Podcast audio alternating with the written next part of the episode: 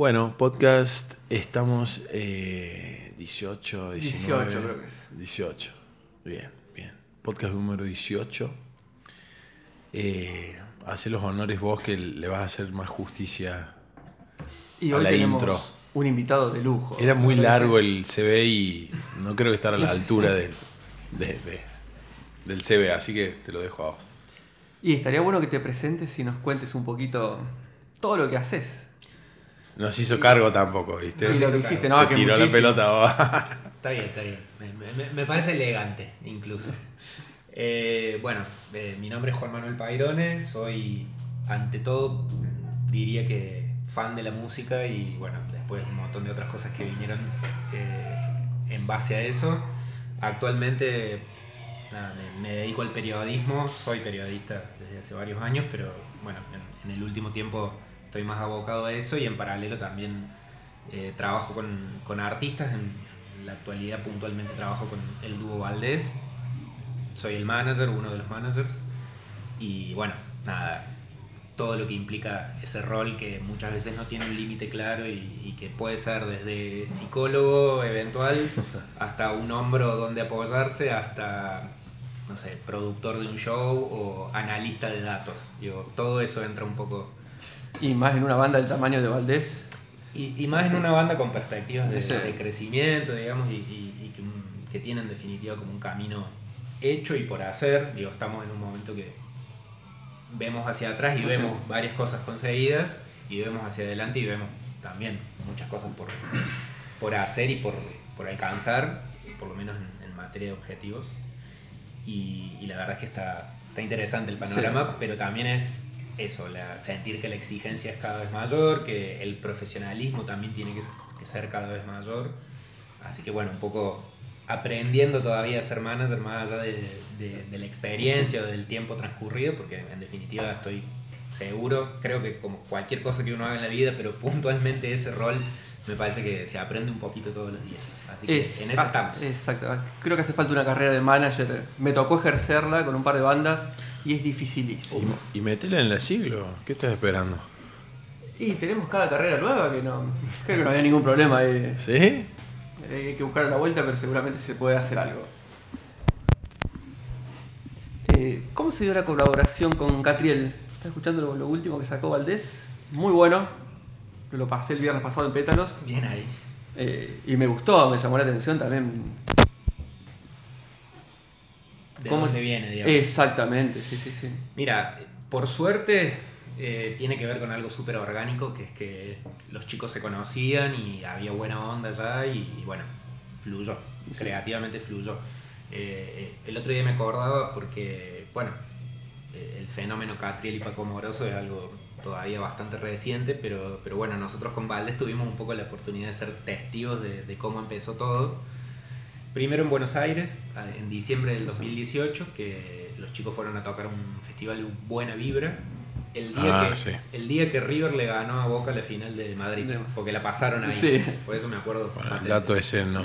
No, no nos. No era necesario, ¿no? Perfecto, perfecto. Ese día tocaba Valdés, tocaba Marilina Bertoldi, algunos, algunos números más, y tocaban dos pibes que estaban arrancando recién. En realidad tocaba Catriel solo, pero en el proyecto de Catriel, en la banda solista de Catriel, había otro pibe con él, que era este, Paco. este Paco Moroso, todavía desconocido Paco Sí. Moroso, que, que nada, era una bestia también ya desde ese momento. Y ahí fue como, che, ¿qué onda estos pibes?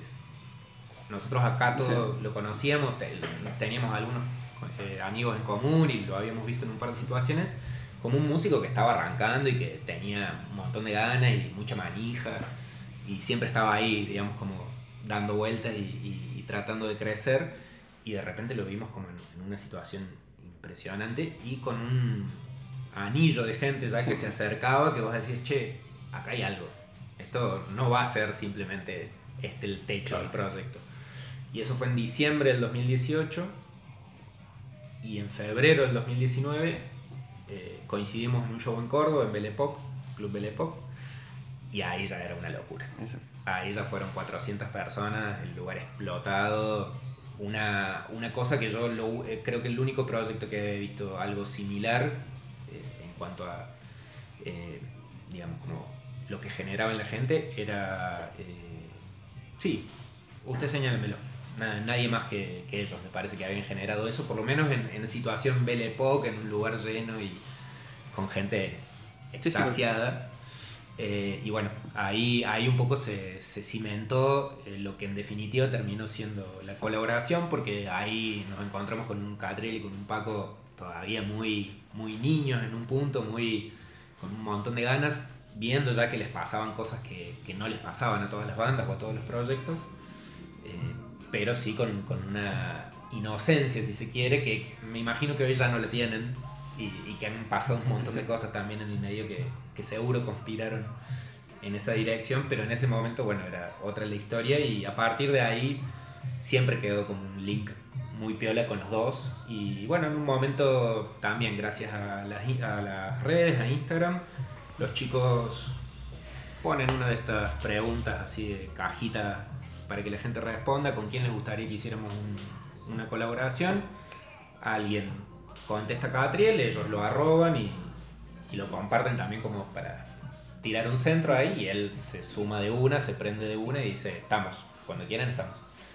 Y bueno, así salió el tema, un- se juntaron un día, los chicos ya tenían el tema en desarrollo, se lo pasaron a Catriel, Catriel se sumó de una, le gustó, escribieron la parte ahí en conjunto, lo grabaron y bueno, así quedó, digamos, fue bastante expeditivo, pero al hueso, ahí bien, bien concreto, bien directo y me parece que en definitiva está, está bastante expresado eso en la canción, tiene como una cosa ahí muy eh, del inmediatez, ¿viste? Que, que me parece que, que quedó también plasmada a nivel audio, a nivel Sí. actitud, digamos, de la canción y, y bueno, la verdad que ha sido, ha sido un golazo también para nosotros porque la, la canción incluso estaba para salir antes, era, era un proyecto para segunda mitad del 2021 y bueno, por pandemia y to- nada, todo el contexto lo fuimos pateando un poco y en el medio Catriel saca su disco y bueno, eso que, que ya estaba generando se hizo todavía más grande y bueno, nos terminó, nos terminó viniendo mejor sacar la canción ahora que encima se juntan de nuevo con Paco y bueno, Sí. se genera Sí, toda una expectativa en paralelo que, que, bueno, que en definitiva creo que le vino bien al, al tema y, y a nosotros sin dudas que, que nos hizo eh, sumar ahí algunos números, digamos, algunos eh, oyentes, eh, reproducciones en YouTube y demás que es lógico que sin su presencia no hubieran estado, digamos, así que agradecidos con eso y, y muy contentos también de que se haya podido concretar después de tanto tiempo. Exactamente, sí, sí, sí. hay un músico tremendo Catriel que hoy bueno, hasta quiere tocar fito con él. Claro. Músico de voz en ese tiempo también, en Exacto, su también. momento. Sí, sí. Sí, sí, yo me acuerdo del Cosquín Rock 2020 que toca con, con Paco Moroso. En ese mismo escenario estaba Babasónicos y después de ver esos shows que se tocó antes, Louta, que yo sentí cuando tocó Babasónicos, fue la primera vez que me fui.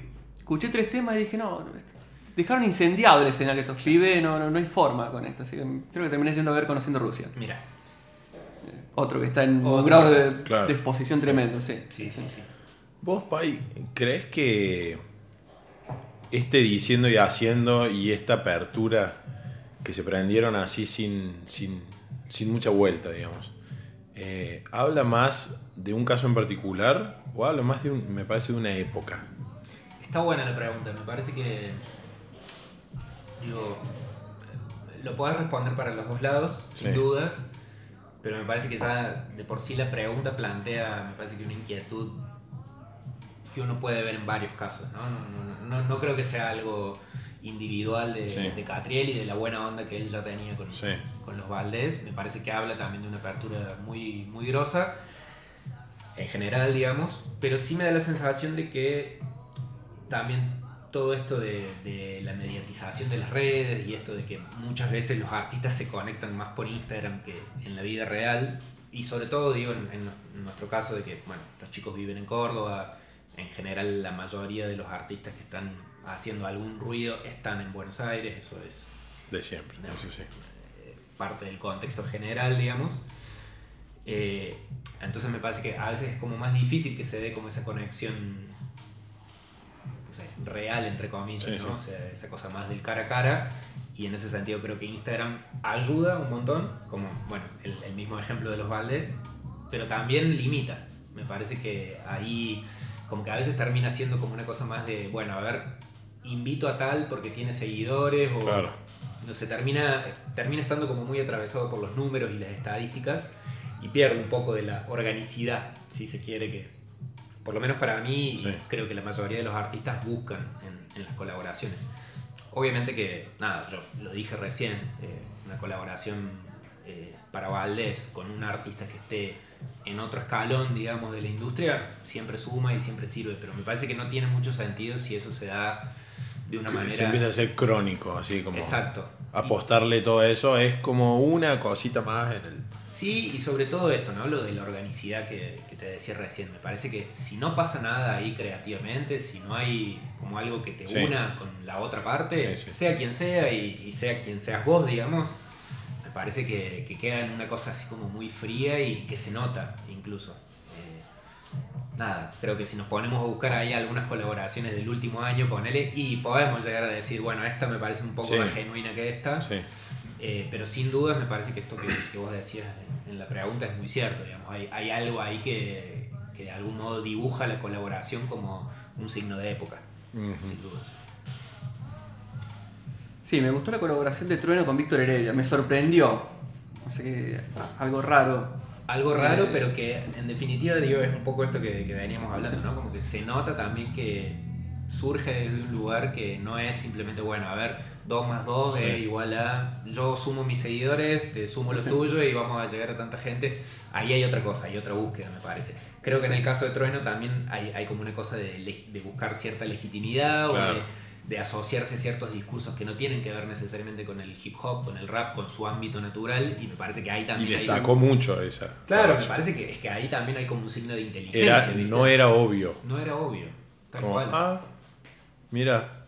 Y las cosas lamentablemente son cada vez más obvias. Sí, Muchas veces. totalmente. Entonces, lo que se corre de ahí te impacta. Sí. ¿viste? Entonces me parece Sí, que sí, sí, ahí, sí. ahí hubo un gran acierto de parte de, Sí. no solamente de Trueno, del equipo que labora con él. Exacto, sí, sí, sí, sí. Un pibe justamente que está buscando legitimarse, bueno, le pasó hace 30 años atrás a Ilya Kuriaki. Tal cual. Y, y otra cosa no menor es que uno de los productores del primer disco de Trueno es el hijo de Víctor Heredia. Ah, Ah, Entonces- ese dato no lo tenía. Todo tiene que ver Sí, con sí. todo al final. alguien sabe más datos que vos. Es la ¿Viste primera vez que él está. Porque él, él las tiene todas, ¿viste? Es que no, él las eh. tiene todas. Es Eh. El dato fino que, que manejan acá. Acá, si sumamos ustedes los datos finos, no. No sé, en- en- estamos en terabytes de, de información muy valiosa. Claro, el hijo. en- Sí, digo, eso no significa nada. no significa. No, no, totalmente, totalmente. Pero eh, Y- estaba la puertita abierta, vio luz y entró. Es así. Sí. Y, y el viejo se copó. El viejo porque el viejo podría haber dicho, ni en pedo. Seguí laburando vos, todo bien. Y ahí también se ve en los, si vamos a decirle, los viejos, quién se prende a esto y quién no. Habrá algunos que, que no. Darío, Darío recién tiró el ejemplo de Fito en Claro. relación a, a Catriel. Y me parece que el, el ejemplo de Fito es muy bueno para analizar. Digo, un tipo que claramente ya no necesita vincularse con artistas 30 o Ya está. 25 años más jóvenes que él. Sí, Sin embargo, lo hace, le gusta, sorprende, se sale de lo obvio también. Digo, invita a Lali. Sí. Vos decís, che, no, estos son dos mundos que en principio Sí, no tienen nada que ver, pero lo hace y funciona. Aparte justamente con el contexto colaboracionista, si querés, Sí, no es todo tan, viste lo que hizo, hay tanta colaboración que es, ya es un cuerpo de colaboraciones a nivel general y, y no queda como, uy, qué pifia estos dos lo que hicieron. Bueno, se diluye en el, gracias a Dios, en el- que está bueno que pase eso. Totalmente. Y a- volvemos a lo efímero de las épocas. O sea, te la perdonan, hay tanto dato, hay tanta información que, que se empieza a tapar. O sea, eh, bien. Hay cierto enojo con esta nueva generación también. Ajá. Eh, ¿El enojo viene del músico o del periodista en general? Pues no veo tanto músico quejándose de estos chicos, sino por ahí aprovechando también el momento. Quizás Ciro co- colaborando con vos, Moyo también con vos. Moyo, sí. Pero sí veo mucho periodista quejándose, y ya tengo un periodista acá al frente, bueno, está bueno. Sí, creo, creo que también ahí hay un componente generacional muy grosso. Eh, está bueno este señalamiento que haces porque es cierto. Eh, o sea, siento que hay, hay cada vez más músicos como Aprovechando el momento Aprovechando de el momento, o, por lo menos sin, sin tantas ataduras o sin, sin medir tanto el che, y a mí me conviene con este pibe que no tiene nada que ver con mi público. Digo, me parece que como que se ha ido alivianando un poco el tema de los géneros estancos, las generaciones. Digo, como que también me parece que hay, hay todo un contexto en el cual eso convive permanentemente. Pero sí es cierto, esto, esto que decías del periodismo, de buena parte del periodismo, que me parece que no es solamente por un factor generacional, digo, pienso en Julio Leiva y pienso en alguien que la vio realmente, que dijo, che, bueno, acá hay cosas para hacer con, esta generación. Y me parece que si no lo ves así, eh, la verdad es que tenés que estar como medio influido por, no sé, el resentimiento o el paso del tiempo y, y el, hecho de renegar de una juventud que ya no es tuya. O sea, yo tengo 34 años y no me podría adjudicar la juventud, digamos, o el valor de la juventud de los pibes de 17, 18. Claramente, son ellos. yo, ya, yo, ya, fui en ese sentido. Para bien y para mal. Porque digo, hay un montón de cosas que yo viví, que yo pude atestiguar, como te pasará a vos, como te pasará a vos, que ellos no, con lo cual puedo entender el fenómeno o puedo tratar de leer un poco lo que está sucediendo con esa perspectiva y con esa información. Pero me parece que si, si uno va a caer directamente en denostar lo que viene, denostar lo que, lo que están haciendo, digamos, y es como, no sé, termina siendo medio amargo, ¿viste? Como que no le estás dando lugar a, que las cosas sean como naturalmente van a ser. Que Aparte, quedás, digamos, chao, seguimos avanzando. Claro. Y quizá, no soy siempre quién mejor que vos, porque bueno, es cierto, es un periodista y tendrá colegas, pero para mí son los que están más perdidos, los que no la entienden. Entonces el, no entender viene el, no, esto es una bosta, o esto no es música, o esto, lo que sea. Son los que no la... Es que mira... No, la descifran, digamos. O sea, tal cual. Ellos se la pierden en un punto también pero porque me parece que hay algo muy central en relación al periodismo y, a lo que implica también como la melomanía y esto mm. de, nada, que la música te genere algo que, que te lleve incluso a, buscar más data, compartir, a, armar un podcast, digo, me parece que, que todo va al mismo lugar y es la curiosidad. Si a vos no te mueve la curiosidad, es muy difícil que vos puedas dar cuenta de las cosas que están sucediendo, de nuevos, nuevas tendencias, nuevos fenómenos, nuevos, de repente nuevas figuras o referentes, que tiene que ver también con, con, la actividad periodística en el día a día. Y me parece que si vos tenés esa curiosidad apagada o, con el volumen bajito, si se quiere, o medio matada, por lo que sea, por, lo que sea, la rutina, por eh, tu vida familiar, digo, busquémosle los factores que, quieran, digamos. Pero si vos no tenés esa curiosidad encendida en on, digamos, es muy difícil no quedarse afuera, eh, no renegar de eh, pensar que automáticamente todo lo que viene después de lo que vos viste como más en, plan de protagonista o de testigo eh, presencial, va a ser nada, una cagada, una mierda, lo que sea, ¿no? En ese sentido me parece que, que quienes no están pensando ese tipo de cosas y, se dejan llevar por, no sé, sus intuiciones o esta cuestión de, uy, bueno, no, a mí no me pega, esto a quién le puede interesar. Y no, me parece que está siendo hasta, hasta un poco irresponsable, ¿viste? ¿Y, vos en el laburo, o en el laburo o en, en, tu ecosistema laboral, la balanza cómo está?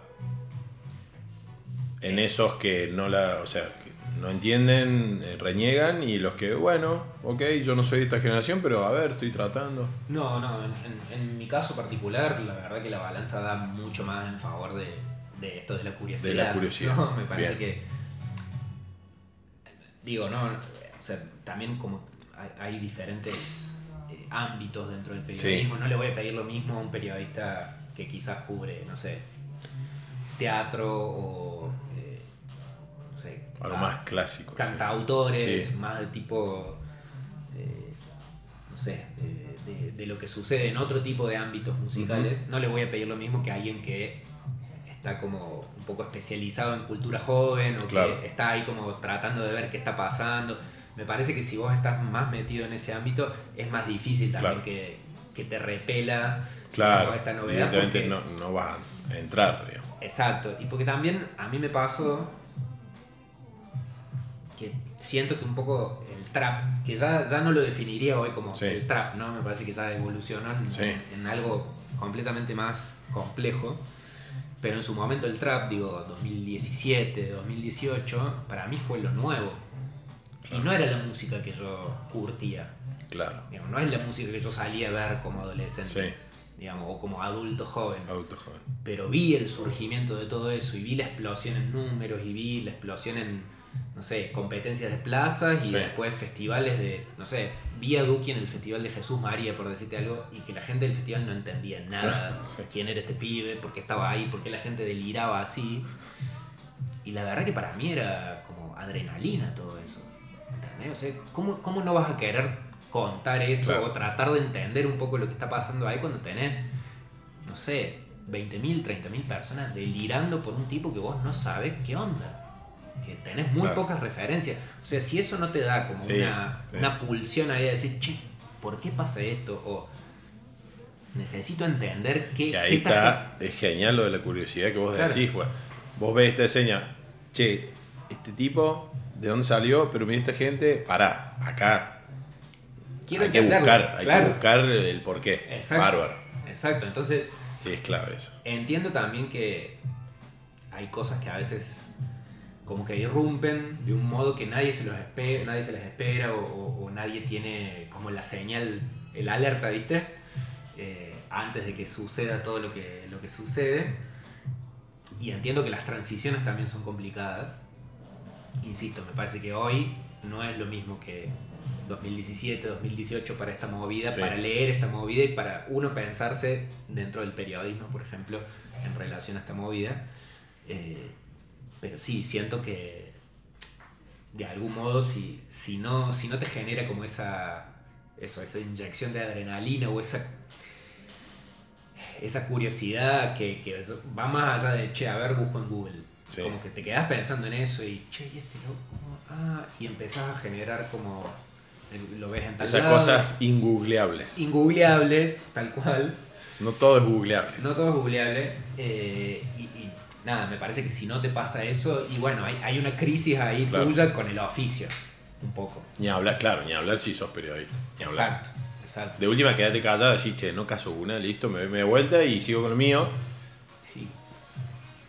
Sí, sí, sí. Ojo, eh, eh, valoro un montón también quien se siente completamente separado de eso y en un momento dice, che, esto llegó a un punto que necesito entenderlo. También no me gusta, no conecto, pero necesito Claro. entenderlo. Como fenómeno Como cultural, fenómeno. social, Exacto, tal cual. Y económico. histórico, Económico. económico. Económico. Son Económico. chicos que llegaron sin el apoyo de un sello. Hicieron Sí. todo solos. Se mataron al intermediario ahí Es- y no, no les hace falta sonar una radio para. Es jugosísimo. O sea, todas las aristas que se pueden abrir, no puede ser que ni una te. No es lo que decís vos. O sea, no pasan por radio, no pasaron por sello. O sea, hoy pasan por, por una radio, pero por una necesidad de la radio, no, Pero, no por una claro, necesidad de ellos Son- sonar. es la radio la que los busca. Exacto. Sí. Y, y son chicos que, que son- yo, yo lo que leo mucho es esto de que el rock se murió. Y yo siento que es todo lo contrario, porque si escucho el disco de Dylan, el pibe habla de Ramones, te linkea a Charlie, a un Marilyn Manson que hoy está totalmente cancelado, pero no está ahí. Hace un video con reminiscencias a Beastie Boys. Entonces digo, no, los chicos estos sí están escuchando música y siguen valorando lo que es el disco. En esta era del single, todos están sacando hoy un disco. sí. Inclusive vos lo sacó en formato vinilo el disco anterior, ¿no? Sí, obviamente, obviamente que hay, me parece que hubo también como. No sé, como una emergencia de. De muchas cuestiones que se, se terminaron acomodando, Sí. ¿no? Esto de que, por ejemplo, eh, estos pibes, por decir, no, no sé, hace dos, tres años no se los veía sacando un disco. O, se, o, o uno identificaba toda esta movida con, ah, bueno, un single tras otro. Sí. una canción. Y de repente como que, ah, bueno, no, parar. Nicky Nicole, Kazu, Duki, Woz, o sea, y más. ¿no? Sí, O sí, sea, sí, todos están más o menos en la misma. Se dieron cuenta también que no solamente todo pasa por Sí. un tema tras otro, Sí. que hay diferentes niveles de éxito, diferentes niveles de como de alcance también. Y- no es lo mismo y aparte tener el una obra como desde el fin del mundo de Duki que no tenerla. digamos. Y el formato te hace a la audiencia También. también. El dispositivo te hace la audiencia también. Total. Y el tener un setlist para salir a tocarlo después. Sin Que duda. fueron los primeros problemas de Duki, de no, no llegás a de, armar no un, tener, un show. claro. de no tener repertorio. Claro. Sin dudas. Sí, sí. Pero sí veo atrás unas bandas impresionantes y siempre este aspecto colaborativo entre ellos.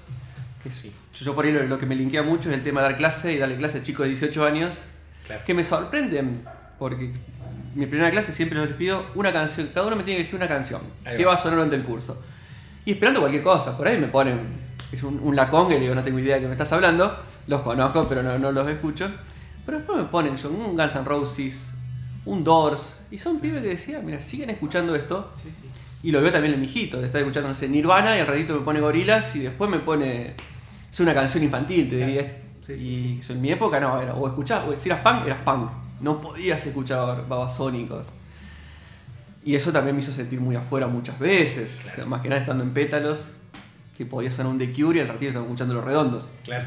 Y tuve muchas críticas con respecto a eso. Mira, mira. Eh, Sí, yo, en, en relación a esto que, que vos estás diciendo, me parece que también esta última generación vino a enseñarnos un poquito que, nada, los límites son artificiales. Digo, los límites estilísticos, los géneros, el, el hecho de, bueno, vos escuchás esto, yo escucho lo otro. O sea, ¿por qué? ¿Por qué si yo escucho Soda Stereo no voy a poder escuchar los redondos? ¿Qué me ha ¿Por pasado? Totalmente, digo, un Sí, sí, sí. ejemplo como canónico en ese Sí, sentido. sí. ¿no? ¿Cuál es el problema? Ninguno. Y, y- y te estoy hablando incluso ahí de dos bandas que vos decís, bueno, entran dentro de más o menos un mismo estilo, pero ¿por qué no, por qué no eso? Como, como tu hijo, digamos, pasar de gorila a, no sé, los Sí, Ramones y de ahí a donde sea. Aparte, ta- también eso habla de, de un marketing, si querés, de otrora, que donde no había tanto volumen creativo, Totalmente. era para este me va a comprar más discos de los redondos si le digo que si escucha soda es un puto. O al revés. Este me va a comprar más discos de soda porque no había, yo creo que por un contexto histórico de la humanidad, no había esta vorágine creativa. Entonces eran por ahí, hasta con los Beatles, la famosa pelea entre los Beatles. O sea, o ese, era una estrategia. Lo hemos dicho en un podcast, lo has dicho vos. Por ahí era, ok, si digo que no escuchen esto, me van a comprar más de lo mío. Pero ahora tenés para tirar para el techo. Sí, me parece que también, digo, es parte de como de una evolución histórica que vos Totalmente. señalabas. Vos decís, bueno, hoy hay una vorágine de un montón de opciones y todo. Que también creo que es un problema. Ojo, no, no digo que sea todo color de rosa. Es lo que es, sí. Es lo que Sí, es. sí, digamos. sí, sí. Entonces, eh, me, me- me parece que también uno desde el lugar de, de consumidor o de analista de, Ujú. de- de todo este universo, digamos, y de todas estas dinámicas de consumo, creo que la mejor opción que tiene es nada, seguir guiándose y seguir buscando y, y tratando de, de, bueno, de ser fiel un poco a, a lo que uno quiere escuchar y no, en definitiva, a lo que te puede imponer un algoritmo o, o cierto tipo de tendencias que quizás tienen más que ver con el marketing, digamos, que con algo genuino en cuanto a, bueno, a ver, tengo cierto interés en escuchar esto porque me llamó la atención por tal y tal y cosa. sería I, no el O. Tal cual. Sería romperla artísticamente y Y C, tener un productor que la rompa con los algoritmos y, y, y. Cuando, para mí, cuando metes el O, Claro. ahí entras en los redondos O. Claro, sí, sí, me parece que. Soda. Claro, eh, es que es eso, la dicotomía también me suena como a nada, a algo oxidado, que no, Sí. no tiene razón de ser hoy. Me- Me parece que, que resta más que sumar. Sí. Y es así, sí, sí. Yo me acuerdo cómo surge Nicky Nicole ayudada por Duki, Mm. a través de una historia de Duki que no tenía ninguna necesidad de, de arrobarla a ella. Entonces, eso no, no- no lo vi. O lo vi muy poco en el rock. Ese aspecto colaborativo era muy difícil encontrar un fit. Eso me tengo que ir muy atrás, eso tal vez con Randy en sí Aerosmith, como para hacerle un favor a Aerosmith, por más que hoy se piense lo contrario, Randy en sí los que estaban ahí arriba. O los mismos Randy en sí viendo el comercio que había atrás de la música. Eh, creo que también por, me gusta mucho el hip hop. Y creo que también por eso me permitió acercarme a esta nueva movida de una manera mucho más fácil y ver si me gusta lo que están haciendo estos pibes, me gustan cómo surgían través del quinto escalón, o ir a las plazas acá y verlas llenas, explotadas. Eh, está bueno, porque también es un aspecto creativo que por ahí dentro del rock se lo vio bastante mal. Esto de estar sampleando una canción de otra persona, o sea, o discos que hoy no podrían existir, como de Public Enemy o un. Eh, eh, no, Licencia to no, de Paul Boutique de Beastie Boys, un disco que hoy no podría salir porque económicamente no, no han números. Claro. Entonces, esa colaboración me parece muy. Por más que por ahí sea bastante obvia, me parece buena, ¿no? Esto de un Woz haciendo un tema con Moyo, un tema, un folclore tremendo por momentos.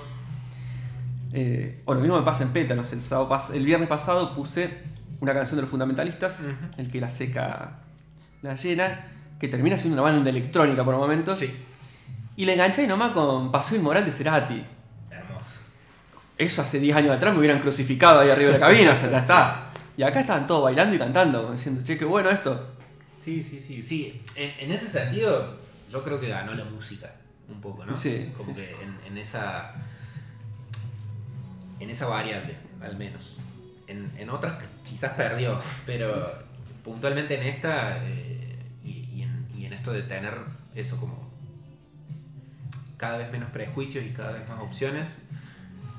Digo, cada uno de nosotros como consumidor probablemente pueda escuchar con dos o tres clics de distancia lo que quiera o, o, lo que nunca se imaginó escuchar. Digo, si de repente, no sé, seguimos charlando ahora y nos surge la duda de cómo habrá sonado el pop de los 60 en Filipinas. Lo buscamos y lo encontramos.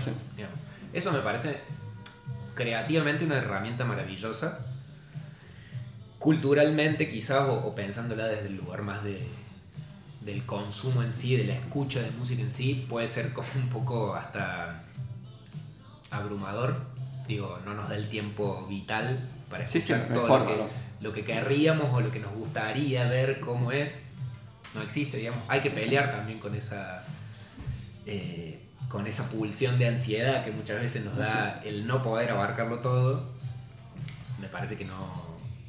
Que no contribuye tampoco al desarrollo de un gusto cada vez más amplio, cada vez más heterogéneo. Me parece que, muchas veces nos, encierra en nuestras propias burbujas, que eso es un poco el, peligro también de, los algoritmos.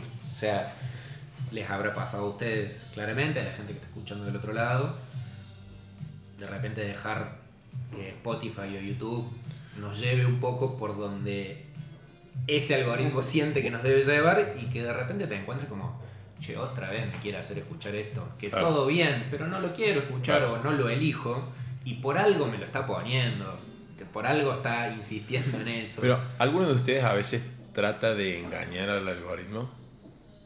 O, con, la ilusión de que lo engaña.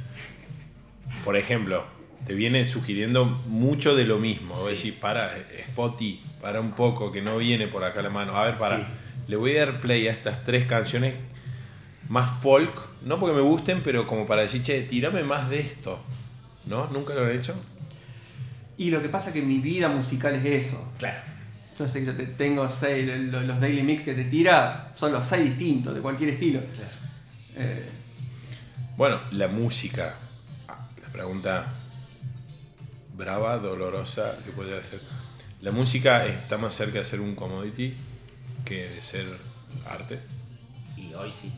Hoy sí, para mucha gente y para buena parte de la industria musical, sin dudas. Sin duda. Creo que también en paralelo y por una gran disponibilidad tecnológica, técnica. Por el momento de la humanidad en que estamos.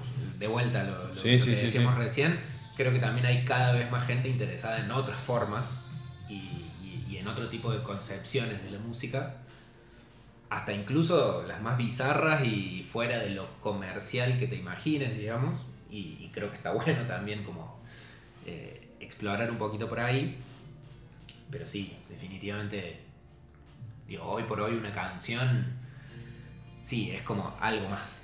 Algo más que suma al interminable volumen de producción al que nos sometemos también todos los días, porque me parece que las posibilidades para escuchar música son cada vez mayores también en nuestros contextos. Y, y la, Digo, la accesibilidad del artista también. Exacto. Comprar un instrumento. Todo. Si tenés muchos seguidores, streamear para un montón de, de, de- de público, digamos. pero incluso en una instancia mucho menor. Digo, un pibe hoy que tenga, no sé, 12, 13 años, muy probablemente tiene una computadora Sí, sí. a disposición o cerca para empezar a hacer su propia música. Digo, el, el mismo el ejemplo que, que hizo como bastante popular, elegante con la computadora eh, del gobierno y cómo la consiguió y todo, digo, Bizarrap. hasta ahí tenés como, como ejemplos bien concretos de cuán cerca puede estar la música y cuán lejos te puede llevar, ¿no? Porque, digo, ¿quién hubiera imaginado que un pibe estudiante de marketing de Ramos Mejía, porque no es que, digo, no, no es que el pibe estaba en el centro Sí, de la industria, ¿no? O sea, Los Ángeles. Claro. ¿quién hubiera imaginado que hoy sería el productor eh, con, con más llegada en la música en español del mundo? Digo, Bizarrap es como una cosa, una cosa fuera de, de todas las Sí, sí, no, no, previsiones y digo, es hasta, hasta inconmensurable. Con todas las cifras Sí, que sí, tenemos sí, sí. hoy, es incluso inconmensurable. Y creo que el, el ejemplo concreto de, de lo que fue la salida de la sesión 23 con Pablo Londra Sí. también como a- a- ayuda un poco a ver eso con el lado B de todo esto, ¿no? Que de repente un artista tiene a mano la herramienta de decir, che, ustedes deciden cuándo sale. Pero hay que llegar a 23 millones de comentarios. Y llega en, en nada. Y llegan horas, No sé. pero también ahí tenés a un artista haciendo cosas que uno quizás antes no hubiera puesto en el rol de los artistas, ¿no? Como esta cosa de, a ver, demostrame que estás ahí en números. O sea, haceme el juego en el marketing también. Porque también hay algo Y que... sin intermediarios. O Claro, sea, con un directo. solo intermediario, si querés, la plataforma. la- digamos, las redes. Las redes. Pero bueno, ahí Pero es bueno. directo, digamos. Está bien, hay una interfaz y todo, pero Sí, pero. es el productor o el artista comunicándose con los millones y millones de seguidores y nada, es como... Que tirar- mañana quizás puede ser otra plataforma, pero va a haber supuesto, Por supuesto. una plataforma. Y no va a ser el productor, el sello, eh, no sé. De todos modos es interesante que salga un poco esto de, de los intermediarios y demás, porque en definitiva también sigue sucediendo que todos estos artistas se empiezan a rodear de equipos cada vez más grandes, de asesores también, de, de gente que tiene mucha experiencia. De hecho pasa que muchos de estos pibes terminan laburando con gente que tiene 30 o 40 años de experiencia en la industria. Que supieron Exacto. modificar. digamos, Exacto. Y que de hecho, digo, hoy por hoy uno va a ver un show de Duki o de Nicky Nicole o de cualquiera de estos referentes y no es lo mismo que hace 3 o 4 años. ¿No? O sea, hubo un emprolijamiento general, esto que vos decías de las bandas que hay por detrás de esos artistas, digo, también hubo como hasta cierta tendencia a la uniformidad, ¿no? Porque lo que empezó siendo como una cosa súper espontánea y que, bueno, grababan y hacían lo que podían y a partir de eso se generaba como todo lo otro, todo lo que venía por, por fuera de eso.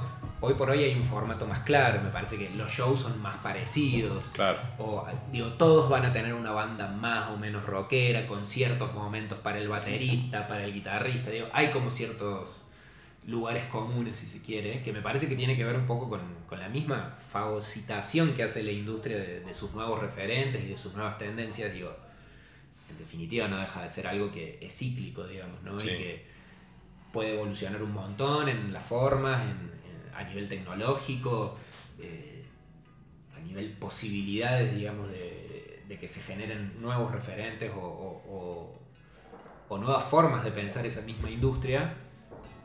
Pero hay algo ahí que me parece que siempre el tema del, poder financiero, del, poder comunicacional, del poder vinculado a, a las grandes marcas, a, a los grandes popes de esa industria, está jugando ahí, está dando vueltas. Entiendo que, no sé, un tipo como Bizarrap o una, una cantante como Nati Peluso también hacen mucho por ir en contra de eso, quieran o no, o, lo tengan presente o, no, digamos. Están diciendo también, che, se puede desde otros lugares, se puede desde otras circunstancias, eh, pero también parece que estamos en un momento bastante complejo e interesante en sí mismo, porque estamos viendo cómo la industria también ha abrazado a todas estas nuevas figuras y ya no son como, uy, esto no lo Tan de afuera, claro. No, ahora ya somos, digamos, estamos como todos más o menos eh, en la misma que quizás hace 20 años, solamente que con nuevos referentes, con nuevos sonidos. Digo, es como algo que, digo, a Nirvana le pasó también, ¿no? Nirvana en un punto era disruptivo totalmente y 10 años después todas las bandas querían sonar como Nirvana. Es un poco como el, el destino que tiene, me parece, cualquier, eh, cualquier hito musical o cualquier referente de una generación. Es como medio inevitable. Eh, sí, no es que somos marcianos ahora, somos seres humanos. Y... Sí. me parece raro como Babasónico después de 30 años sigue siendo nueva generación siempre. Y bueno, eso es... Eh, no lo he visto en ninguna otra banda. no, no, tal cual. Y, y, lo más loco también, lo pensaba hace unos días, a mí el último disco, Trinchera, me pareció una locura directamente. Y, en realidad me pasó lo mismo con eh, Discutible, que es el anterior. Sí, sí, muy bueno. Los últimos dos discos de Babasónicos para mí son como, che, pero estos tipos están tocando como si todo lo, anterior que hicieron no lo hubieran hecho, o hubieran arrancado de, vuelta, como que hubieran procesado toda esa información de veintipico de años de carrera y hubieran dicho, vamos a hacer una banda desde cero. Como, con una certeza, no sé, como no impresionante, con, un poder de síntesis también a nivel discursivo y a nivel como de, sugerencia, ¿no? Como una, gran capacidad que tiene Babasónicos de sugerir antes que decir. Y sin querer como copiar el... O sea, de, che, somos unos viejos chotos y nos hacemos los, los, New Wave. En la suya. En la suya. Con sus con, con, las reglas de ellos, sí. Totalmente. Bueno, y sacaron un disco por blockchain. Sí, en su momento, si nos vamos un poquito por, más por, atrás, por, eh, no por Movistar lo había sacado en su eh, momento. Ay, se me... No por blockchain, el... ¿Lo de los NFT? NFT, NFT. Eso habla de... Che, o sea, estamos vigentes. Y, y, una tecnología, ni siquiera es algo artístico, es una tecnología que te permite a través de la blockchain y siempre fueron disruptivos. En su momento fueron los primeros que sacaron un disco de 30 minutos. Claro. dijeron, bueno, acá, no, no hace falta más un disco de 80 minutos. Claro. Después te sacan el anticipo a través de Movistar, llamando por teléfono, salía la canción, que es exclusiva. Eh, entonces siempre estuvieron ahí pendientes y, modificando constantemente de un disco a otro, son, son otra banda nueva, como bien decís. Y, y, es otro ejemplo tan aplicable a, a esto que vos decías de, como de que el rock no murió. Digo, es tan aplicable el ejemplo de Babasónico como puede ser el ejemplo de Trueno, de Woz, de cualquiera de estos chicos que estábamos hablando. Porque en, su caso también, digamos, ¿qué, ¿qué, más vivo que ese rock? que, que, tiene la potencia de, decir cosas en tiempo presente y no necesita retrotraerse a la nostalgia o a eso, a, a seguir reproduciendo como una misma fórmula. Al contrario, es como que te ponen en el lugar de, che, si estos locos después de tanto tiempo siguen haciendo esto, ¿cómo no, no, van a venir, no sé, 20, 30 pibes de 18, 19 años que se coman la cancha? Como que a mí también me da, me da una, una esperanza, lejos de, de, sentir como, uy, no, estos son los únicos, o los salvadores, o los que todavía tienen el fuego eterno. Me, me da como esa cosa de, che, es por acá Sí, sí, sí. Está también toda la movida indie, que por ahí no, no la tocamos. Eh, bueno, ahí podemos incluir a Valdés también. Eh, en el cual tal vez marcó el, el puntapié inicial para, para lo, lo, que fue el trap después. sí. Eh, sin la misma exposición, tal vez, y yendo para otro lado en términos musicales, vinieron a patear un poquito también lo que fue la industria. nombraste usted Señálemelo, que era lamentablemente, bueno, no sé en qué estado están los chicos. Pero era la banda de exportación del país. Sí, sí, sí, Tal cual. Tal cual. Sí, yo creo que también ahí hubo como un. Lo que vos decís, fue como un punto intermedio, si se quiere, ¿no? entre estas viejas Sí. generación, digo, de, de estos exponentes más vinculados, no sé, Moyo, eh, Ciro, los mismos babasónicos, con esta nueva corriente de otra música, si se quiere, o de, otro tipo de sonido, pero que también está muy en contacto con, con el rock, con el indie de este momento, o de lo que era hace algunos años nomás. Me parece que hubo ahí como un, nexo. Yo siento que a través de artistas como Usted se el Meló o Perra on the Beach en su momento, eh, nada, me, me parece que hubo ahí también como una puertita abierta para empezar a entender otras movidas que quizás tenían que ver con ellos generacionalmente, pero no desde el sonido, digamos, no desde la cuestión musical explícitamente. Y, me parece que hoy estamos viendo un poco como la continuación de eso. Sí. Y, y bandas del interior llegando a ocupar eh, escenarios fuertes en Buenos Aires. O sea, los chicos viendo de Mendoza, Sí. bandas de Córdoba que antes era fuera de Lucas Sativa, en su momento no había mucho más, hoy lo tenés bueno, en Hipnótica, Valdés, Telescopios, y puedo seguir, hay varias más también, bueno, Villa María es, un- es tremendo lo que ha salido de ahí. Eh, cosa que antes era mucho más difícil. Eso me acuerdo de haber trabajado con la Coca Fernández, llegamos a meter 2.500 personas, sacar una sala del Rey, algo impensado para una banda de Córdoba. Y después fue desinflarse porque se iba apagando eso. El paso siguiente era irse a Buenos Aires y no había forma de llegar. Éramos todos grandes. Era mucho más difícil y bueno, era, era o tomar el riesgo que tomó Lucas- Lucas Sativa o quedarnos acá. Y Exactamente. nos quedamos acá. Entonces, bueno, y que todos estos medios de comunicación, estas nuevas formas de, de poder llegar a la gente también ayudan bastante. Sí, creo igual que, que el techo en Córdoba sigue siendo bajo. No, acá sí, totalmente, que, sí, sí, sí. Lamentablemente, para un proyecto que, que nazca acá y se desarrolla acá, llega un punto en el que no te alcanza solo Sí. con pensar acá. Pero me parece que también eso es como otro signo de época. Hoy por hoy un, un proyecto no, me parece que no puede pensar en desarrollarse con fuerza si no está mirando un poquito lo que pasa, no te digo solo en Argentina, sino como por lo menos en los países Pero no te pasa un poco que hoy decir, hoy, año 2022, decir acá, ¿no es un poco irrelevante? Sí. Sí, sí, sí. ¿Vos crees que Córdoba, pone el que yo, soñemos, digamos, organizo una charla de, para la industria de la música, te invito a vos. Si vos le tuvieras que hablar a Córdoba, como un, sin hacer casos puntuales, ¿vos crees que Córdoba todavía sigue pensando en, che, acá en Córdoba, allá en Buenos Aires, y, y quizás no está tomando la potencia de, che, ya no hay más acá? Es una arroba, es un no es todo una arroba ni es todo acá. Es un poco de los dos. Pero ¿no te parece que todavía... Está bien, en un momento tenés que irte a Buenos Aires. Pero quizás hoy se puede dilatar mucho más el irte a Buenos Aires con una arroba, con una red social, con seguidores, con esto, con aquello. Sin dudas. A, a- digo, a- a nivel Valdés nos pasa algo concreto. Hay mucha gente que piensa que somos de Buenos Aires. Y nos pregunta, ¿cuándo van a volver a Córdoba? Y de gente de Córdoba, Claro. digamos, ¿no?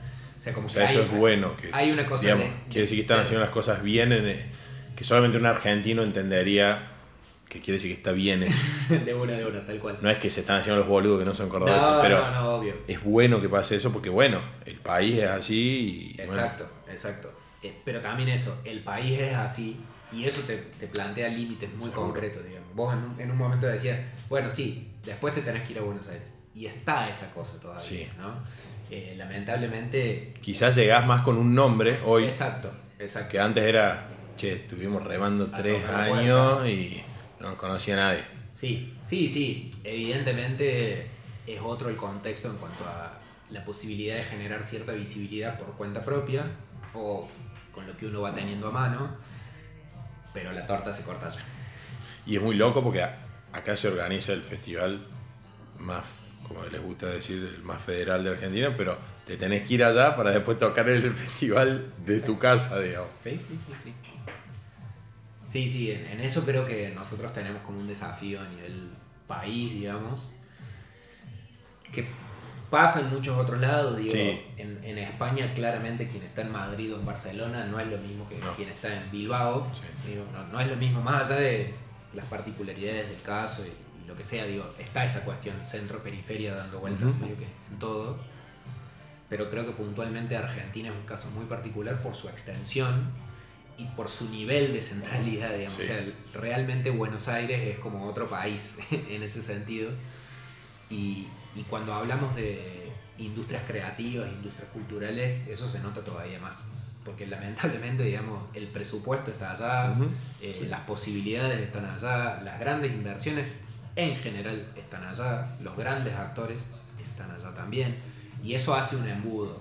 Seguro. Lamentablemente termina confluyendo ahí un poco ese problema histórico que tenemos a nivel federalismo, Ujú. unitarismo, pongámosle los términos que, que consideremos más pertinentes, pero digo, en definitiva está esa cosa permanente, digo, me encantaría poder decir lo contrario, pero se nota hasta cositas muy chiquitas y muy cotidianas.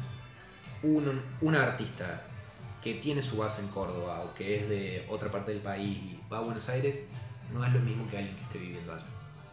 No es lo mismo. Y no lo va a hacer, me parece que no lo va a hacer. Insisto en, en- en esto que vos decías de que hay otras formas y otras posibilidades. Podés hacer que tarde más Claro, ese que tarde techo, más. digamos, totalmente. El ejemplo de Valdés es un ejemplo que confirma Claro. esa, presu- esa presunción tuya, totalmente. Pero llega un punto en el que para dar el salto, Sí. el, el- el salto realmente grande y como tenés que hacer un montón de concesiones muchas veces, porque digo, uno puede sostener la independencia o la autosuficiencia en, en ciertos términos o en ciertas áreas, pero llega un punto en el que si vos querés dar el gran salto, digo, si vos querés ser trueno llegando a todo el mundo, y con alguien te tenés que asociar. Trueno hoy por hoy es un artista independiente. Él se define como tal, su, su equipo de trabajo lo sostiene eso, ellos tienen su propio sello, editan sus discos, sus fonogramas, sus videogramas y todo. Pero para poder dar el gran salto, que en su caso es como algo continental o hasta Ujú. mundial, y con alguien te tenés que asociar. Para poder salir en Times Square, Sí. digamos, es, es- yo artista independiente, así tenga toda la plata del mundo, no lo logro. Necesito de Spotify en algún momento. Necesito de YouTube en algún momento. Necesito de la empresa que hace las giras más increíbles del mundo para poder meterme en ese circuito. Y sí, lamentablemente es así. Hablando de giras, que es justo lo que veníamos hablando antes, ¿cómo explicás el fenómeno Coldplay? Uh, En un país que, que económicamente está cada vez más hundido. Es difícil eso porque lo pensaba también en, en los últimos días. Digo, creo que se mezclan varias cosas. Por un lado me parece que, más allá de que vivimos como en una especie de crisis permanente, Sí, digamos, totalmente, desde sí, hace sí. varios años, yo tengo la sensación de que en relación sobre todo a 2021 y 2020 hay plata en la calle, digamos, hay, hay consumo, y creo que el, el, el term- digamos, como el ámbito shows Sí. es un ámbito donde ese consumo está eh, puntualmente más explotado, si se quiere. Y todavía sigue estando esa revancha de voy a ir a ver lo que venga. Esa es otra cosa. Esa es otra así, sí. Digamos, La pandemia, Sí. sin dudas. O sea, hay gente que quizás para hacer una inversión que implica ir a ver un show a otro lugar y quedarse, viajar, etc. Antes lo pensaba dos, tres veces. Y ahora no, ni lo piensa. Dice, bueno, es ahora. Si quiero ver a Coldplay, voy a ver. Ya está. Después veo cómo. ¿no? Porque también, digo, como que entramos un poco en, en esa dinámica. Porque ya también el argentino es después veo cómo hago. Porque Exacto, estamos exacto. a- a- a- desde que nacimos estamos en crisis, o sea, sí. Digamos, todo el tiempo después ver cómo hacer. Sí, y creo que también la pandemia nos puso como. Nada, o sea, hablando mal y pronto, pero la muerte ahí, viste, como. Sí. el- el- la sensación de finitud a la vuelta de la esquina, ahí. Entonces, como que también hay mucha gente que. que en vez de, de preguntárselo un par de veces o de razonarlo con la almohada un poco más, un poco menos, va directo a. y bueno. Eso, Pues- después veo cómo hago, Puede ser la última vez que veamos a Coldplay Puede también. ser la última vez. no me lo quiero perder. Me parece que, que se mezclan ahí un par de cosas. De todos, de todos modos, de todos modos me, me sigue pareciendo muy impresionante Sí, lo de Coldplay porque creo que nadie se lo veía venir. No. Cuando anunciaron los primeros River, yo pensé, bueno, pueden llegar a ser 4 o 5. Parece que van a Arrancaron, ser el doble. ¿Cuánto arrancaron anunciando? Dos creo. O sea, Arrancaron con dos. con- Sí, sí. ya tenían vendido dos. Arrancan un tercero, después vino un cuarto, así de a uno o de a dos iban. No, a- creo que fueron dos, dos más, el tercero y el cuarto, y después del tercero y el cuarto fue uno, uno, uno. Si vos y vos no se la veían venir, o sea, no estoy mal que no me la veáis venir yo. Coldplay, ¿por qué?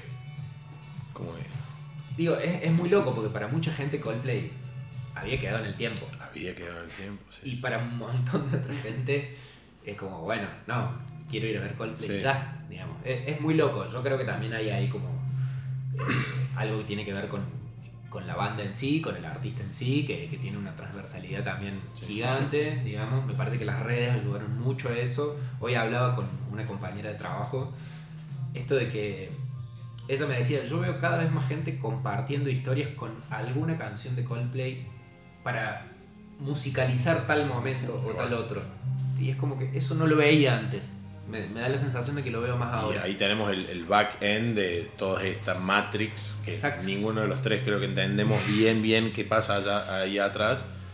Pero capaz que en Paraguay no se están usando tantas canciones de Coldplay en Instagram, porque bueno, va a venir Coldplay y reventó toda la Claro. boletería. Sí, sí, sí, me parece que, que sucedió algo un poco como, como ese efecto contagio que fue en su momento lo de lo de The Wall y, y Roger Waters. También en ese momento hacer nueve River Sí. era como.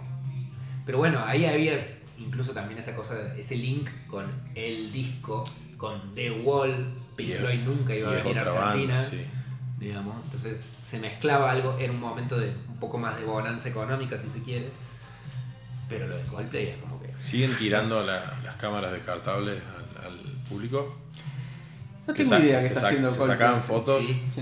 No, no sé si, lo siguen haciendo, pero sí, es impresionante esto también de pensar una gira que sea sustentable, digo, Sí. hay que ver como el detalle fino ahí, pero Sí. estás también como ajustando un poco el discurso a la época, me parece que, que se genera un poco lo que pasó incluso con, con esto de la muestra de, inmersiva de Van Gogh. De Ah. repente, che, no, no tengo idea de pintura, conozco muy por encima quién es Van Gogh, pero quiero ir a la muestra porque dicen que es tremenda y, la, y, y- y ves las, las proyecciones y cómo es. Digo, el dispositivo tecnológico Sí. también suma mucho. No digo que, que a, a- Coldplay puntualmente haya mucha gente que lo va a ver por cómo es el show, pero me parece que entre el efecto contagio, el post pandemia, el efecto propio de decir, bueno, che, quiero ir a ver un show, después veo cómo hago. Estaría bueno ver el- el- la, la demografía ¿no? de, de- de los que asisten. ¿Cuál será el rango etario que más gente va? ¿Irá gente joven? ¿O irá gente más de nuestra edad? Que es una banda quizás que más por ahí nos representa por una cuestión generacional. Es que me parece que es justamente eso, digamos, es la transversalidad de ese público. Me parece que la potencia también está en eso, porque yo hoy, hoy también lo pensaba esto. Eh, yo me imaginaba un fenómeno así, de 7, 8, 9 River, capaz más ligado a Harry Styles, o a un artista más de esta Sí. época, Claro. digamos, ¿no? más contemporáneo Claro. si se quiere. Pero no sé si Harry Styles metería tanto. Pero no, Yo- creo que hay, no, hay un punto en el sí. que no llegas, no llegas a Claro. ser trascendental Tra- para la tanta transversalidad. es- Sí. Sí, acá estamos hablando de una Sí. banda de 20 años. Ah. Sí, Que tampoco digo, no estamos no es que se juntan los redondos. Que voy a decir, bueno, esto es un Claro. fenómeno Sí. inédito. Digo, no deja de ser Coldplay, una banda que es gigante, pero tampoco uno la pondría Sí, sí, en sí. el top 5 de bandas más grandes del mundo. No sé, en, en ese sentido me sigue sorprendiendo un poco. Está bueno analizarlo, hacer conjeturas de, qué pasó ahí. Porque te habla un poco de esto de. Por ahí una banda que todos nos quedamos mirando cuando te estábamos esperando era. Che, Coldplay, ¿qué onda? ¿Viste? Es como. ¿Qué pasó ahí? Ahí hay algo. Bueno, ahí va lo de la curiosidad de decir, che, no, para, hay, hay un dispositivo, está bien, se- debe haber algo que se, se alinea todo, pandemia, eh, el consumismo de revancha, bla, bla, bla. Pero ¿por qué Coldplay? Eh, ni siquiera filtraron un rumor que se iban a separar, o sea, nada, ¿no? Venían de oh, dos River, bien, normal. Algo escuché al respecto, me parece. Ay, a ver. No sé si Chris Martin dijo que era de sus últimas giras. Ah, Algo así escuché en un momento. Eh, pero igual no, no, no creo que sea el motivo este, ¿no? No. Me parece que no pasa por ahí tampoco. No, no, no. Eh, pues no sé si, si el tema giras o el tema de sacar discos. Pero a algo. ¿Es el primer River después de la pandemia? ¿De Eh, banda internacional? Tengo entendido que sí porque no se podía tocar en River. Claro, pero Está bien, pero de- después de la pandemia, ¿es la primera banda que viene a tocar internacional en River después de la pandemia? Harry Styles toca en River también y creo que es antes, ¿o no? O sea, salió a la venta Salió, antes, sí. sin duda, pero Sí. no, no sé bien la fecha. No sé si Sí. es posterior o antes, pero sí toca en River y hace dos. Sí. Como una locura. O sea, dos River ya es Sí, no, ya, ya- ya muchísimo. un montonazo. Digo, no, no hay muchos artistas que hayan hecho uno, digamos, ¿no? Y si hablamos de Argentina, muy poquitos. Ni los Rolling hicieron tantos River. No, no.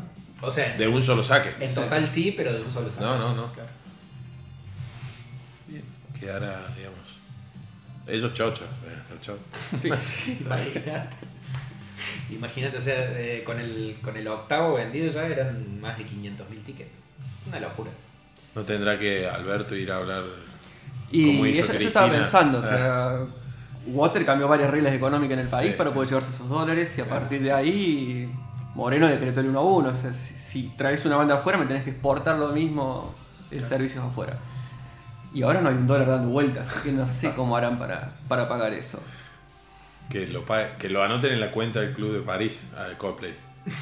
Sí, diferimos a, a dos años el pago, pero bueno. Los que vengan en el 2024 no sé qué van a hacer. Eh, vos nombraste Spotify recién. Yo tengo como un- una obsesión con Spotify. Ajá. No siendo artista. Porque bueno, sos artista, bueno, es lo más lógico. Sí. O estás ligado a la industria de la música.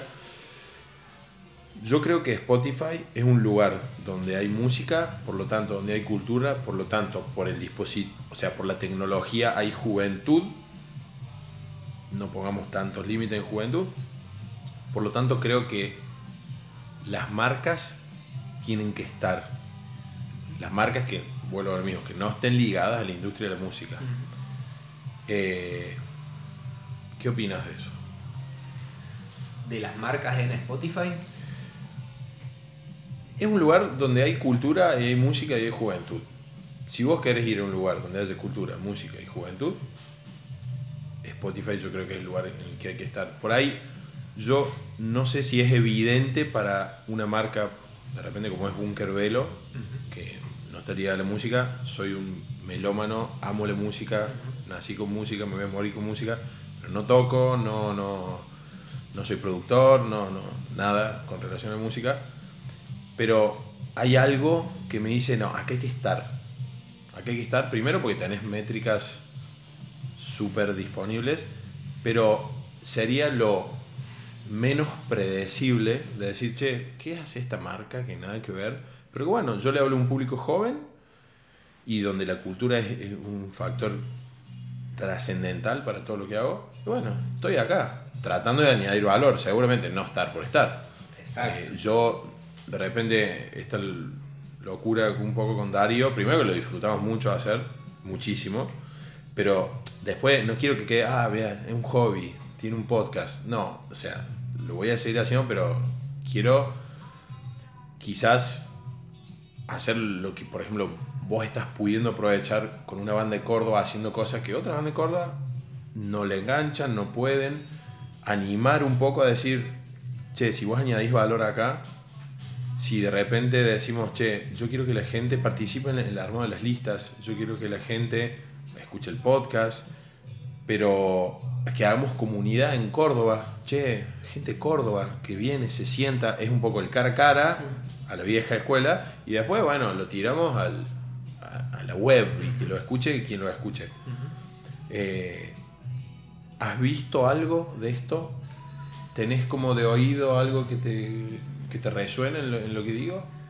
Sin dudas, y, y creo que el, el ejemplo más concreto de eso es que Marvel, no, no Marvel, perdón, DC Comics, que debe ser hoy una de las dos, tres usinas de Sí, eh, creación de contenidos más importantes del mundo, fue a Spotify y dijo, che, nos pongamos de acuerdo y hagamos algo con esto. claro. Y hoy por hoy está recién empezando, pero digo, Sí, no es evidente porque todavía queda mucho por explotar al nivel de la música. Y si querés de la comunicación más radial, digamos, podcast. Pero, digamos, no sé si hoy, qué sé yo, está por decir una marca muy de los 90, Calvin Klein, Sí. ponele por decir una marca, está pensando en, che, hay que estar en Spotify. Por ahí no. Yo, yo creo que sí. Mira, a, a mí me pasa esto, digamos, el, el ejemplo que, que señalaba recién de, de, DC Comic, de DC Comics, me pareció muy tremendo porque, digo, es como una marca que tiene que ver con lo visual y va a un espacio donde lo visual no juega. Claro. ¿no? Y, y desarrollaron una línea de contenido exclusiva para esa plataforma con audioseries. Luego decir, Claro. bueno, está bien, es parte de- de- del crecimiento, de, de la transformación tecnológica también, pero de algún modo resignaron su identidad madre, digamos, para empezar y, a y trabajar. seguir un poco ese olfato, porque cuando ya no es olfato es porque todo el mundo lo hizo y ya llegaste tarde. Exacto. Cambio, cuando es olfato, bueno, vas medio microajustando. eh, a ver, la idea es añadir valor, no es decir, che, estamos en Spotify y nada. Y es Pongo un video, no, na- nadie ve video en Spotify. Exacto, exacto. En- en- Entonces, tomando ese ejemplo, digamos, me parece que sí, sin duda, es, es como hay, hay un imán, ahí hay una atracción, por esto que vos decías, digamos, las métricas, la cantidad de, de- o sea, los números a disposición, digamos, ¿no? Eso es muy contundente. Y me pasa también como en paralelo, creo que Spotify y YouTube son como Sí. los dos gigantes, digamos, de- del entretenimiento y la comunicación actual. Y me parece que son casos como muy eh, similares más allá de sus particularidades. Y nada, no- nos reímos con, con mi grupo de amigos ahí en general, que siempre nada, estamos en una casa y ponemos algo ahí en YouTube y nos aparece Zardora. Con alguno de sus videos claro. eh, mostrando, bueno, obras y demás. Y bueno, ahí tenés un ejemplo muy concreto de lo que puede ser estar en YouTube para una marca o en este caso para Sí. una persona pública, una administración gubernamental y demás. Y te das cuenta, si, si lo haces dos o tres veces, te das cuenta que hay un direccionamiento de muchos recursos ahí. Digo, hay, hay como una línea sostenida de comunicación por esa vía Sí, sí. y evidentemente es un, factor fundamental. Digo, si vos como marca pensás estar en la radio, en la tele, en la gráfica, y no podés dejar, dejar de estar en estos nuevos medios, digamos. Si querés tener una llegada transversal, como decíamos recién, justamente hablarle a, a más de un público, porque entiendo de repente que, no sé, vos seas una marca de, no se me ocurre ahora ninguna en particular, pero que tu público objetivo sea, no sé, tenga entre 60 y 70 años y apuntes a la voz del interior los domingos. Y anda la tele, la Fantástico. voz. De una, Sí, sí, me parece papel. que, que va, va como piña, digamos, va derecho. Ahora, hoy por hoy, una marca que necesita también como al mismo tiempo llegar a diferentes porciones de público y tiene que salir a buscar ese público de diferentes nichos o, o plataformas o, o medios donde encontrarse con esos con esa audiencia, digamos. Sí, me parece que hoy no podés no pensar en Spotify y YouTube Y- como y- lugares a los que apuntar sí o Y sí. se nota mucho cuando las marcas que dicen, che, hay que estar en YouTube, y están por estar, que ponen basofia tras basofia, que no, no, no agarra. Y las marcas que dicen, che, hay que estar, pero para, para. En, el- en la lógica esa. En, en el- en ese lenguaje, En en ese idioma para esa audiencia, y después de eso, che, añadamos valor. Porque estar por estar, viste, estudio jurídico, abriste un Instagram. ¿Para qué? ¿Por qué? O bueno, si te vas a abrir un Instagram, ¿cómo lo comunicas? Tal cual. Somos muy acá también de, hay que estar en Instagram. Y desde una verdulería hasta un centro de estética, cirugía estética, tiene Instagram. Y por ahí no añaden el valor que, que podrían añadir y no se preocupan en el contenido, sino eh, marca tarjeta, acá estoy. Marca tarjeta, Guarda con eso. O sea, eso es lo que no queremos que pase eh, acá. Y después, la, o sea que avalás. Totalmente. Te dije, no. No, no, totalmente. No, no, él- él me, pare- sigue, parece que no podés pensar eh, una comunicación estratégica hoy sin esos medios. No podés. Y después también tenemos como una parte que es muy complementaria a esto que estamos hablando de, bueno, estar, las métricas, porque hay... Después, yo creo que también hay una gran oportunidad en el, en el factor humano. O sea, lo que di- dijimos recién, buscar lo ingoogleable, eh, curadoría de listas, o sea, no algorítmicas. Agarrar, eh, no sé, acá, la gente que trabaja acá, se le pregunta qué te gusta, y acá el algoritmo humano hace algo que es inalgoritmizable. Y nos está yendo bien en el sentido de que yo cuando digo nos está yendo bien es valida la hipótesis. Sí. Todavía económicamente, digamos, ya va a llegar. Pero valida la hipótesis porque nos piden, che, yo quiero lo mismo de bares. ¿Entendés? Entonces, ok, yo no puedo poner, a ver, pone lo que te gusta a vos. O sea, está bueno, te diferencia bastante seguir dependiendo de un ser humano. Porque si no, es más de lo mismo. Es el algoritmo.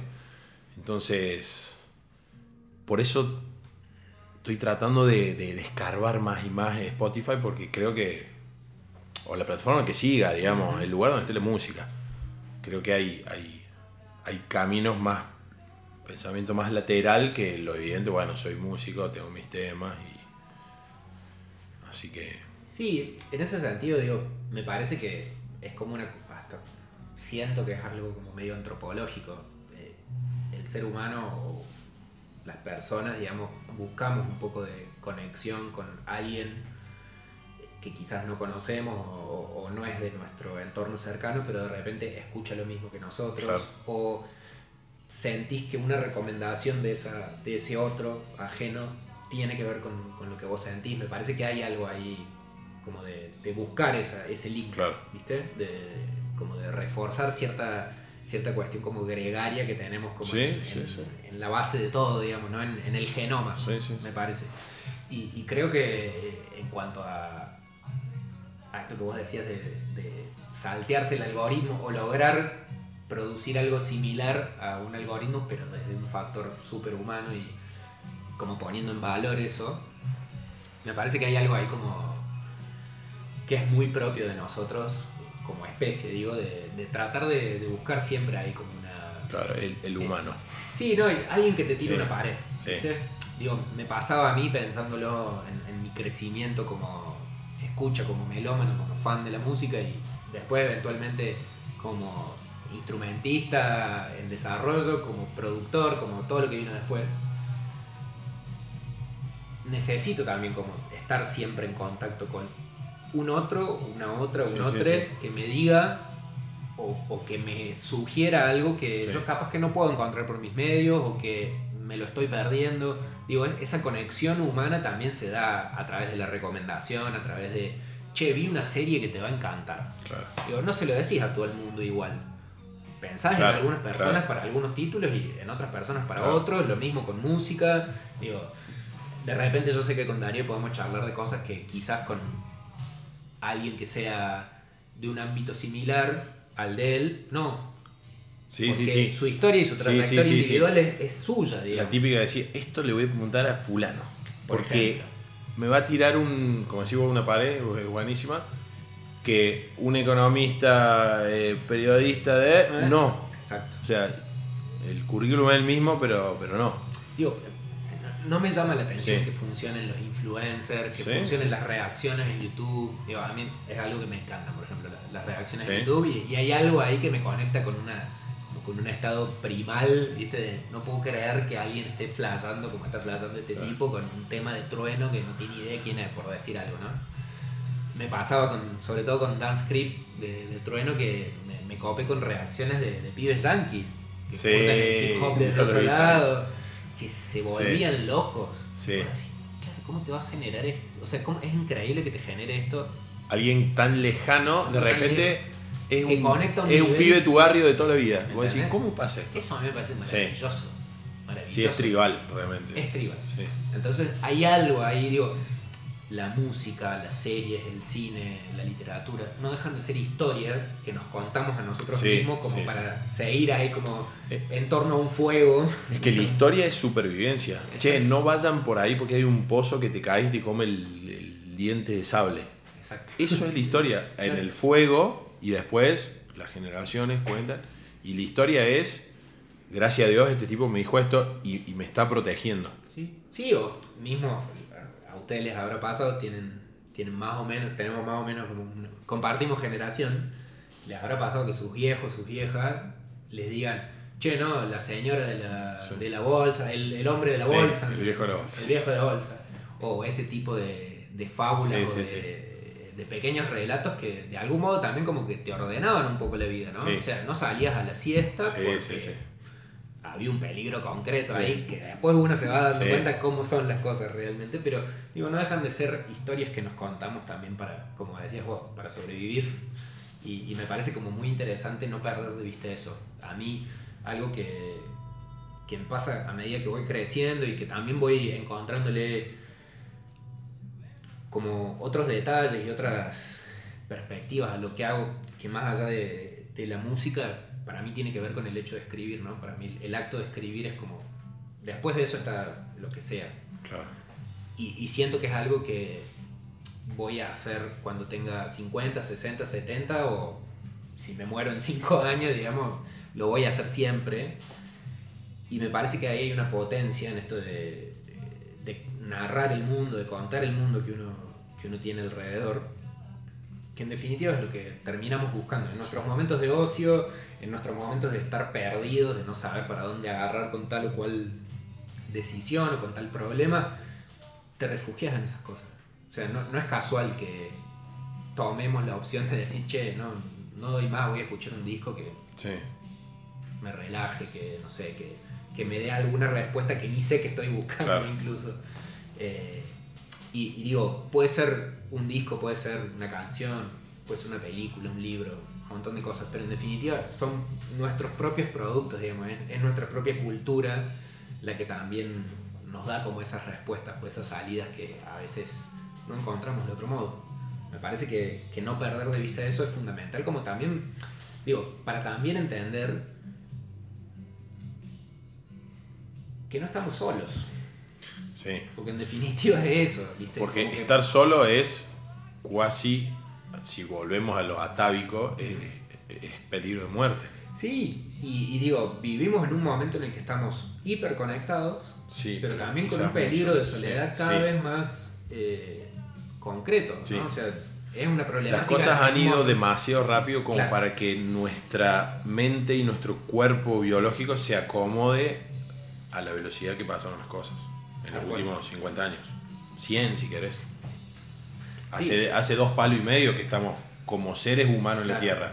Hace 100, te diría, 50 años, que eso es un nanosegundo en la historia de la humanidad, Ujú. que la cosa cambió absolutamente. Bueno, Harari habla muy bien de eso.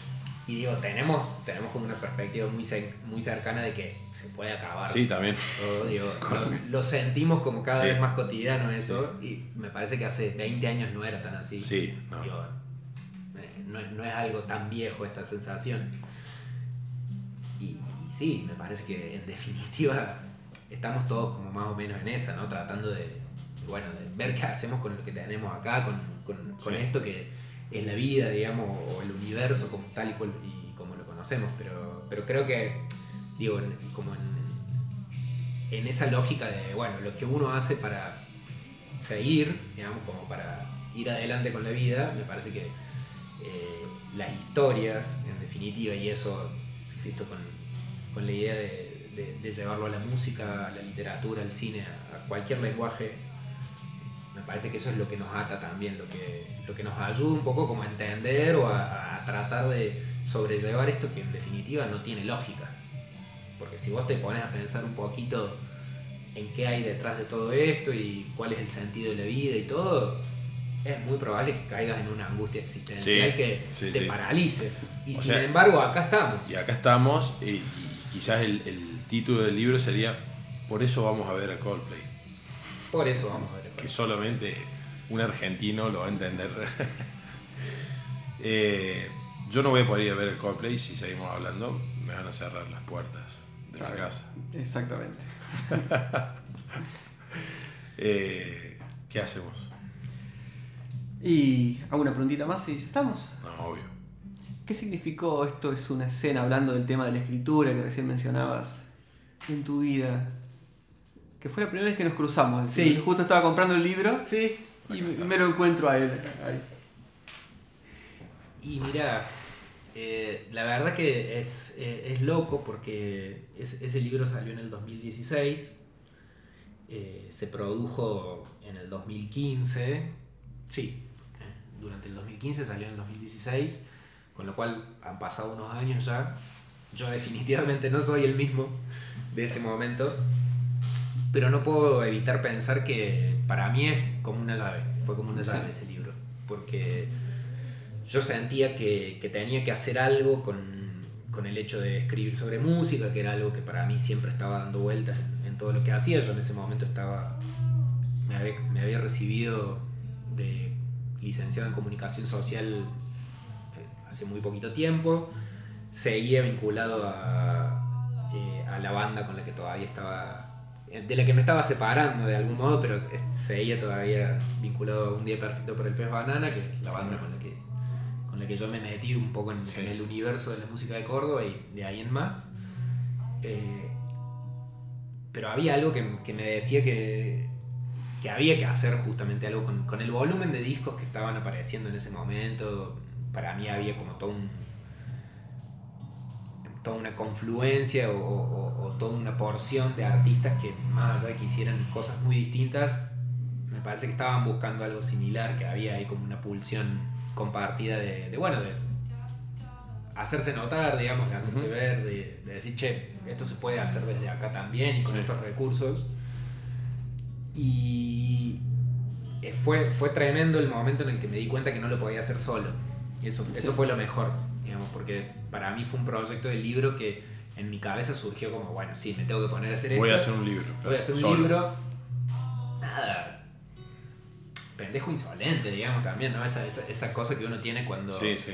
está queriendo como... Bueno, eso es la juventud. Por supuesto, tal cual. Y, y se me ocurrió eso y, y en un momento fue como, che, no, pero esto si yo me lo pongo a hacer solo, no, no lo termino No más. termino. Y ahí fue como, claro, no. Es que esto tiene que ser 19. Claro. eh, originalmente eran 20, iban a ser 20, terminaron siendo 19. Pero esto tiene que ser eh, cada uno un relato en sí mismo. Y Eso te iba a preguntar. La descripción como fría del libro para el que, Sí. el que no... ¿Cuál es? digamos? Básicamente es un compendio de 19 reseñas de discos eh, hechos en Córdoba en, en un periodo, no recuerdo ahora bien como el detalle, creo que era entre 2012 y 2015, eh, que para mí era también como un, un fragmento de tiempo en el que yo sentía Claro. que habían cambiado muchas cosas, que, que se le estaba dando una visibilidad a esa escena, justamente, que yo no había visto antes y por lo que había charlado también con, con gente que venía de hace un poquito más de tiempo que yo, sentía que también eran, eran cosas nuevas que estaban pasando y, y bueno, se, se me ocurrió eso, como Y las reseñas la- las hacen otros. Claro, se me ocurrió invitar a gente que, en la- con la que yo me cruzaba en, en shows, en recitales, colegas, no tan colegas, un Claro. poco de todo, gente que también me fue dando como señales como para, para invitarlos o para de algún modo contar con, con ellos, con ellas. Y, y bueno, eh, encaré ese proyecto que fue básicamente ponerme en el rol de editor sin haberlo sido nunca antes. Claro, yo edité y, y laburé sobre cada texto, digamos, en, en plan de ida y vuelta con cada Ujú. uno de los autores. Y, y después, por supuesto, también recurrí a otra gente para que me ayude a darle forma de, de libro y, y para que me ayude a concretarlo también como producto en sí. Yo no tenía idea de lo que implicaba editar un libro ni nada, o sea, era algo como muy, no sé, demandado que Sí. le hice. Y la verdad que fue un proceso en el que aprendí un montón, aprendí un montón a, a dialogar también con, con todos los involucrados. eh, aprendí también un poco lo que implicaba editar a otra Sí, gente sí, sí. sin haberlo hecho más allá de alguna cosa muy puntual antes. Y también lo sentí como eso, como lo que le decía a Darío, como una llave que de repente me sirvió para empezar a abrir puertas. Y, y, y dar, darme cuenta de que había gente ahí que me estaba haciendo un aguante Sí. al sumarse el proyecto que, también era como, ah, bueno, si esta persona se suma Claro. y si esta otra y esta otra es porque acá hay algo que está bueno. Sí. O de repente... Validar. Claro. Sí. Y yo en ese momento, nada, no tenía, no tenía un currículum hecho, era un estudiante muy... Claro, cuando te cayó la ficha, che, se, se están sumando gente a la Se causa, que la causa que- es el libro, digamos. Se está sum- digo, ahí participó gente que yo leía siendo un adolescente Claro. y que admiraba y que de repente era como, "Uh, me encantaría escribir así alguna vez. O, Claro.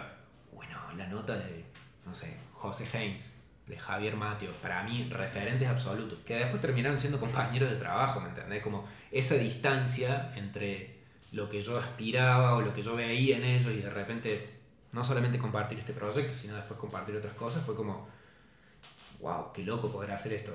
Y el libro fue esa herramienta que me- a mí me permitió como ir moviéndome un poquito. Creo que me hice, me hice notar para algunas personas en, en relación a este proyecto de una forma Y fue que como salir a la calle, Sí, a laburar. Exacto, digamos, exacto. Un proyecto independiente. yo venía también de, de generar un poquito de como de contactos y vínculos desde el lugar de, de músico como, como, como parte de una banda que una banda que en su momento también tuvo como cierto Sí. generó un ruido ahí que nos abrió algunas puertas también y, y estuvo muy bueno que que eso no se quedara ahí digamos y que de algún modo yo lo pudiera como llevar al terreno de lo periodístico que siempre fue como una punta y la otra, Sí. ¿no? O sea, siempre corrí en paralelo con, como con esas dos referencias. Y bueno, poder concretar el libro también fue como, como una forma de, de unir esos dos mundos. Y increíblemente, o sea, lo pienso ahora a la distancia, me parece que fue como también un punto de partida para que eso de que yo tenía como ahí medio difuso de unir esos dos mundos empiece a ser como una ética de trabajo permanente, digamos. Claro. Yo hoy, hoy siento que hago lo que hice en el libro, lo hago todo el tiempo. Claro, claro. Estoy todo el tiempo ahí, entre el, el periodista y el amante de la sí. música o el, el que labura con artistas y que está ahí dando vueltas y va a recitales. Todo tiene que ver con lo mismo y, y el libro en sí es como el punto en el que eso se me hace como... O sea, se me convierte como en un tatuaje, ¿viste? Como, es, es esto. Así que nada, muy agradecido a todo el proyecto del, del libro. Tengo un montón de libros todavía. Algo que aprendí es a imprimir menos Sí. definitivamente. Eh, pero la verdad que me parece un, un libro.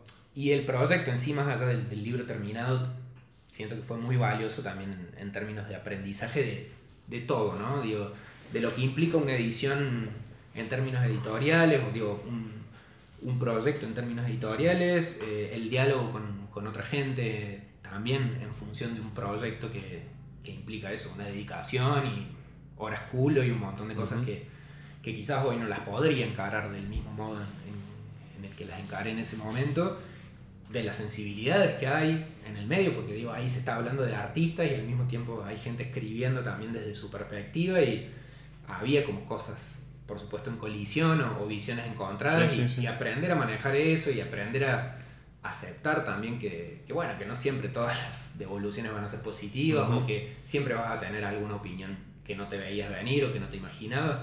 O sea, para mí fue como una re linda escuela sin, sin que me diera mucha cuenta. Claro, digamos. hoy te das cuenta. Hoy me doy cuenta. Bueno, quizás el- estos podcasts que hacemos son, cada invitado es una reseña un poco, Tal un poco haciendo la, la analogía. Mira como digamos, acá vino, vino el Pai. Eh, bueno, gracias Dari por traer, seguir trayendo gente tremenda. Me encantó. Gracias por, por venir, Placer. por la epopeya de, Llegamos, llegamos. de, de medios de transporte. Eh, como le digo, a- hasta ahora todos, capaz que no después, pero eh, Bunker Velo, no sé, está, es, una cosa, es, es un proyecto muy, muy joven, bebé diría, pero bueno, en el estado que está, eh, es- está para hacer lo que, lo que se quiera hacer, hay que hacer ruido. Eh, Gracias desde ya por la invitación, un placer. No sé cuánto tiempo charlamos, no tengo idea, no No vi importa. nada, pero siento que se me pasó volando. Eh, Más de una hora y media charlamos. Así que, no- bueno, me, me- me imagino que fluyó eh, y nada, a disposición, como les dije al, al- le decía a Darío al comienzo, a disposición para lo que tengan ganas. Bueno, me- gustó que dice que imprimió muchos libros. Hay, hay espacio todavía en las bibliotecas acá. Bien, vamos a traer uno. vamos a Ahí, traer ahí se viene el mangazo. Exacto. Yo lo pagué. Ah, bueno. Pero bueno, los tiempos han cambiado. Podemos, podemos traer uno. ahí. Los tiempos han cambiado. Eh, quizás tengan que pagar la dedicatoria, porque yo vi que está dedicado el tuyo. Por supuesto, sí, sí, sí. Eh. Che, bueno, gracias, eh, Por de favor, verdad. Un placer enorme. Un placer, disfruté mucho de este podcast. Igualmente, igualmente. nos vemos. Muchísimas gracias por haber venido. Chau, chau.